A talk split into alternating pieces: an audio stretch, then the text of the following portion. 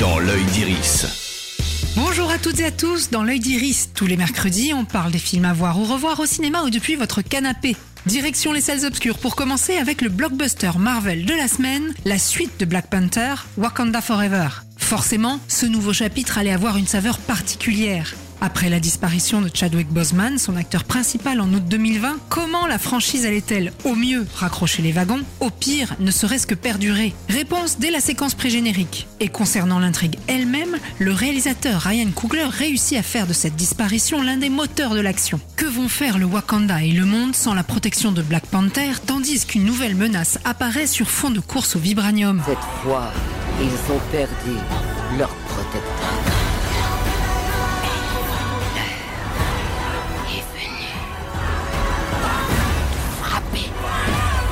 Sans trop s'apesantir, l'émotion s'insinue tout au long d'un scénario assez dense, 2h47 de film tout de même, mais parfois inégal. Le visuel, lui, toujours aussi beau et spectaculaire, colle au cahier des charges Marvel.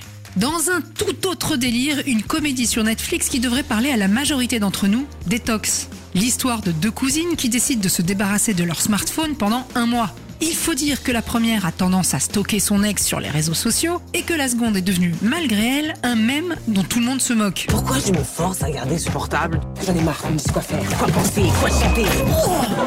On est des merdes On n'est pas des merdes. On est des merdes.